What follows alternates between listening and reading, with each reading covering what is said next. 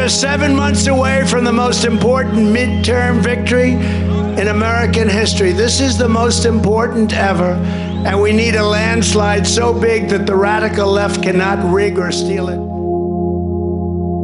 Das ist der Donald Trump bei einer Rallye in Delaware, Ohio.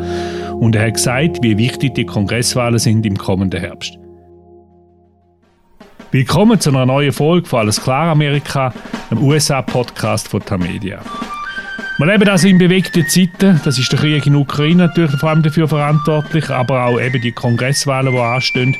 Und um Joe Biden, seine Partei, steckt in Schwierigkeiten. Und auf der anderen Seite sind die Republikaner, die sich eigentlich je länger je mehr fragen, to Trump or not to Trump, also wenn sie mit ihm weitermachen oder nicht.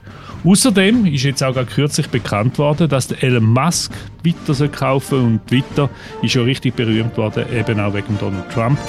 Heißt das jetzt, dass der Donald Trump ein Comeback wird geben auf Twitter? Wie reagieren die Demokraten darauf? Und was bedeutet das überhaupt für die Kongresswahlen, wo Trump als so wichtig bezeichnet hat? Und was für den Joe Biden? Darüber unterhalte ich mich mit Martin Kilian, unserem langjährigen Korrespondent in den USA. Mein Name ist Christoph Münger und ich leite das Ressort International von der Tamedia in Zürich. Guten Tag, Martin. Guten Tag, Christoph. Was erwartest du jetzt? Gibt der Trump ein Comeback auf Twitter? Äh, er selber sagt ja, dass er nicht mehr zurück möchte. Er hat ja auch seinen eigenen Social-Media-Laden. Aber natürlich, im Grunde genommen warten wir alle drauf, dass äh, Elon Musk die Bahn freigibt für Trump, für eine Rückkehr von Trump auf Twitter. Ich wäre jedenfalls extrem überrascht, wenn Trump nicht irgendwann im Sommer oder im spätestens im Herbst wieder auf Twitter wäre. Ja, man kann sich eigentlich gerne vorstellen, dass er sich die Chance nehmen lässt. Aber wie beeinflusst denn der Besitzerwechsel bei Twitter wo ja durch viel Geld zustande kommt, der amerikanische Wahlkampf? Ja, das ist eben die Frage. Und es gibt eben auf der rechten Stimmen, die sich ungeheuer darüber freuen, dass Musk nun Twitter übernommen hat. Die sagen, aha, Endlich gibt es keine Zensur von links mehr. Endlich kann jeder seine Meinung sagen. Dafür steht Elon Musk. Aber weißt du, Christoph, also wenn man sich Musks Geschichte anguckt, dann ist er eigentlich nicht unbedingt ein großer Verfechter der Redefreiheit. Ja, es hat zum Beispiel mal genügt, dass ein Mensch hier in den USA auf einem privaten Blog Musk kritisiert hat und daraufhin hat Musk die Bestellung des Teslas von diesem Mann storniert. Oder es gibt den Fall des Wall Street Analysten Lawrence Fossey, der Musk äh, in einer Serie von Artikeln kritisiert hat auf der Webseite Seeking Alpha. Und daraufhin hat Musk äh, völlig engagiert bei dem Boss, äh, bei dem Geschäft dieses Mannes angerufen und hat verlangt, dass er damit aufhört und gedroht. Und äh, dieser Lawrence Fossey hat dann auch sofort sein Geschreibe über Musk eingestellt. Also ich habe eigentlich keine super großen Erwartungen, wie das bei Twitter weitergeht. Im Gegenteil, wenn man Elon Musk ist, muss man sich eigentlich mal überlegen, in was für ein äh, Sumpf man sich da reingekauft hat, ja. Ähm, ich meine, was meinst du, was für ein Sumpf, von was für einem Sumpf redest du da? Ist das ein politischer ja, Sumpf mein, oder ein wirtschaftlicher äh, Sumpf? Nein, nein, nein, Twitter als Sumpf, ja. Ich meine, mhm. Twitter ist voller Verschwörungstheorien, Frauenfeindlichkeit, Rassismus, das und jenes. Die Leute gehen aufeinander los, dass alles zu spät ist. Und er ist nun der Herr über diesen Sumpf, ja. Und man kann sich vorstellen, wenn du Autos verkaufen willst, dass das vielleicht nicht gerade eine tolle Idee ist, wenn du der Moderator des großen Sumpfs bist, ja. Ja, die Leute kriegen Freak aus, kaufen deine Autos nicht mehr und so weiter und so fort. Die Frage, die man sich wirklich stellen sollte hier über diesen Kauf Twitters durch äh, Musk ist, wieso sind wir in einer Gesellschaft angelangt, in der wir so viel stinkereiche Superbillionäre, Milliardäre, Supertrillionäre haben, dass ein Typ wie Musk sich ein ganzes Kommunikationsimperium kaufen kann, äh, mit 40 oder über 40 Milliarden Dollar. Oder Jeff Bezos, der hat sich die Washington Post gekauft. Das sind die Fragen, denen man nachgehen müsste. Was das andere angeht, also ich wünsche Elon Musk viel Glück mit Twitter. Ich glaube, dass er mehr Scherereien damit haben wird, als er sich vorstellen kann im Moment.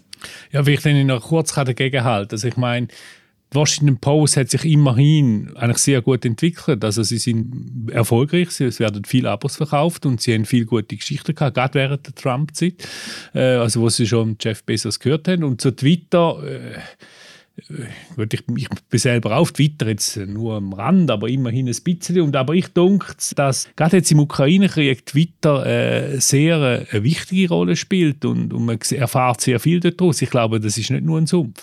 Ja, ja, gut, das mag ja sein, aber bitte auf der anderen Seite die ganzen Kontroversen, die sich um Twitter aufbauen, also die Moderation der Tweets, ähm, die, die wirklich hässlichen Dinge, die es auf Twitter gibt. Ich meine, das muss man eben auch im Auge behalten. Und es gibt sicherlich sehr viele Leute, die Twitter richtig benutzen, die das auch richtig einsetzen und wo Twitter zur Diskussionsgrundlage beiträgt. Aber man darf die andere Seite auch nicht vergessen. Und äh, Musk ist nun tatsächlich, ob er das will oder nicht, er ist der Herr der Moderation letztendlich über Twitter. Und ich habe eben meinen Zweifel, dass das für sein Geschäftsmodell gut sein wird. Trotzdem, äh, wie wird der Besitzerwechsel, wie wird das Ganze, der Wahlkampf jetzt, wo jetzt langsam anfängt, richtig anlaufen, richtig nächsten Herbst beeinflussen?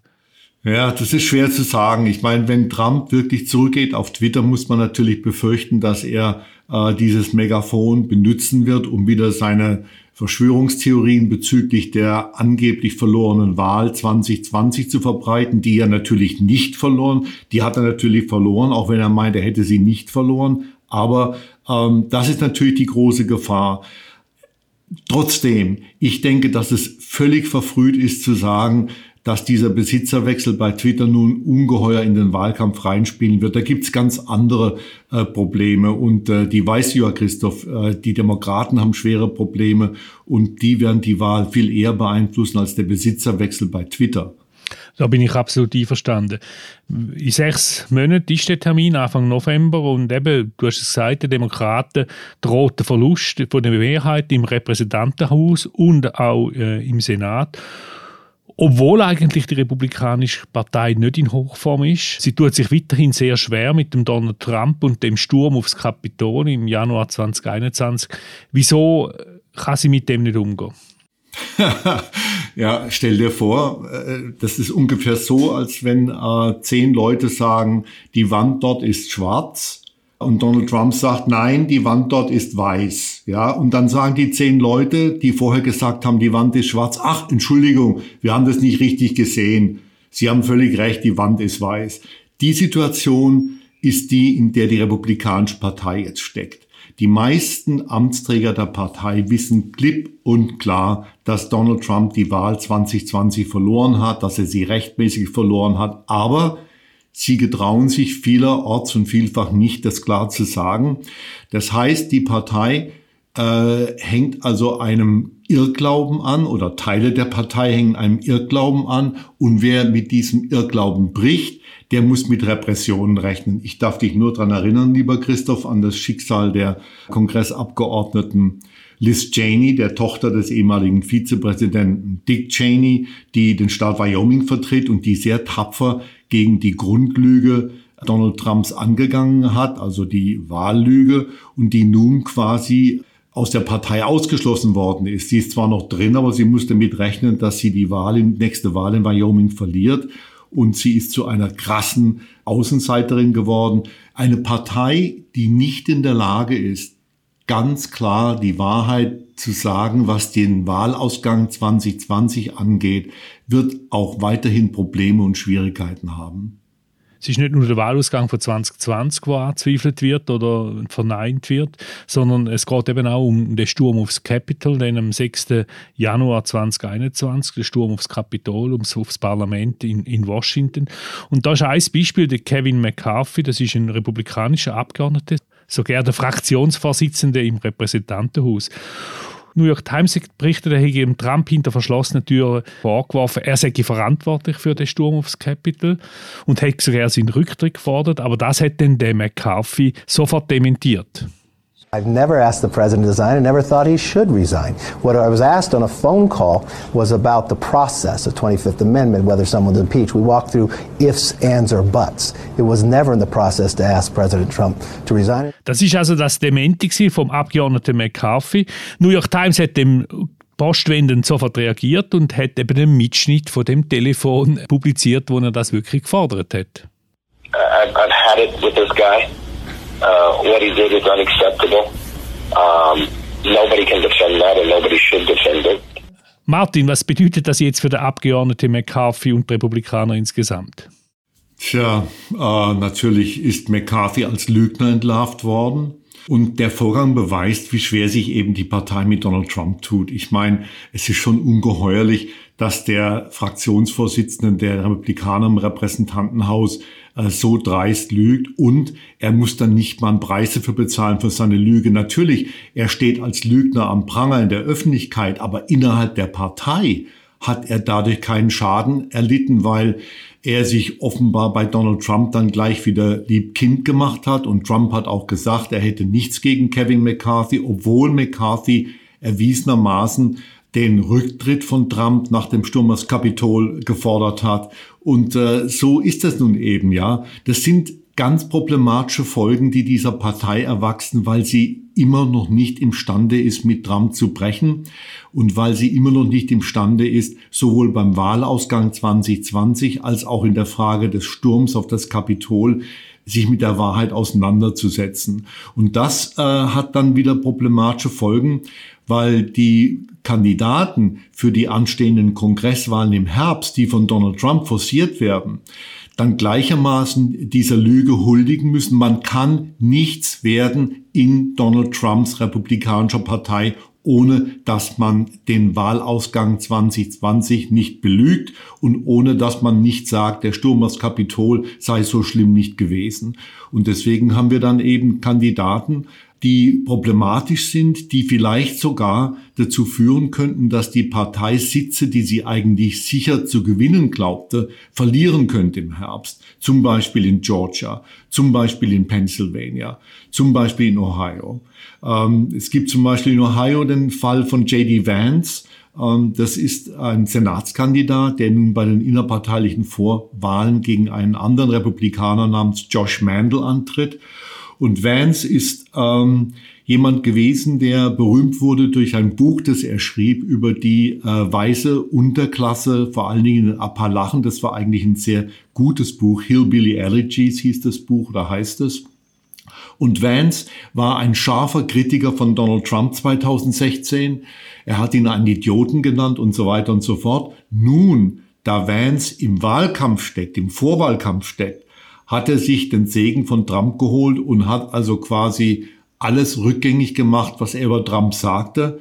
Ähm, und Trump selber hat ihm verziehen. Trump sagte, ja, JD Vance hat früher mal, Zitat, Scheiße über mich gesagt und äh, jetzt sagt er das nicht mehr. Aber wie sieht das aus? Wie sieht das aus, wenn die Kandidaten einer Partei dermaßen hin und her zuckeln, damit sie dem großen Oberkommandierenden Donald Trump es am Ende recht machen? Wir haben ja am Anfang einen Ausschnitt gehört mit dem Donald Trump und das ist eine Veranstaltung, eine Wahlkampfveranstaltung für den J.D. Vance, wo jetzt unterstützt wird von Donald Trump. Aber wir mal, der Trump und seine Sympathie zum Putin, wo ja offenkundig ist, schadet ihm denn das nicht? Man sollte es schon annehmen, aber ich denke, dass es auch an der Basis der Republikanischen Partei schon Leute gibt, die sagen, äh, America first, der Krieg in der Ukraine interessiert uns nicht. Du hast ja jetzt auch den Fall des Senators Rand Paul aus Kentucky, eines Republikaners, der klippenklar gesagt hat, äh, dass das ganze NATO-Gerede um die Ukraine eigentlich schon eine Rechtfertigung für Putin war, um in die Ukraine einzumarschieren.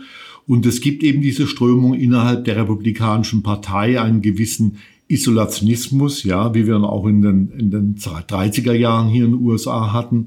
Äh, ich denke mir, dass in einer Präsidentschaftswahl Trump durchaus drunter zu leiden hätte, dass er so äh, verherrlichend über Putin geredet hat, dass er relativ nah an Putin dran stand. Aber so weit sind wir noch lange nicht. Also innerhalb der Partei glaube ich nicht unbedingt, dass es ihm schadet. Aber Christoph, ich würde noch mal gern über J.D. Vance äh, kurz reden und diese Kandidaten, die wir nun da aufmarschiert haben äh, im Herbst. Ähm, es gibt also auch in Georgia Probleme mit einem von Trump unterstützten Kandidaten. Das ist der ehemalige Footballstar Herschel Walker ähm, der unter anderem seine Frau mehrmals verschlagen hat und so weiter, seine Ex-Frau. Und das sieht natürlich nicht gut aus im Wahlkampf. Oder wir haben in Pennsylvania einen Kandidaten, den äh, Arzt und Quacksalber, ich sag's mal so krass, äh, Dr. Mehmet Oz, der also auch von Trump favorisiert wird. Und das sind Kandidaten, die dem äh, Fraktionsvorsitzenden der Republikaner im Senat, Mitch McConnell, die Haare zu Berge stehen lassen. Er möchte diese Leute eigentlich nicht, weil die Gefahr, dass die Demokraten diese Sitze gewinnen könnten, durchaus steigt wegen des Ballasts, den diese Kandidaten, diese von Trump favorisierten Kandidaten mit sich herumschlagen. Und äh, du weißt, Christoph, ähm, wir hatten diese Fälle schon mehrmals. Erinnerst dich vielleicht an die Senatswahl, ich glaube, es war 2012 in Missouri, als die Basis dort einen Kandidaten für den Senat aufgestellt hat, der gesagt hat, also Vergewaltigungen seien so schlimm nicht, äh, Frauen wünschten sich das vielleicht sogar irgendwie, also eine Ungeheuerlichkeit, das sagte er. Und er hat dann auch prompt die Wahl verloren.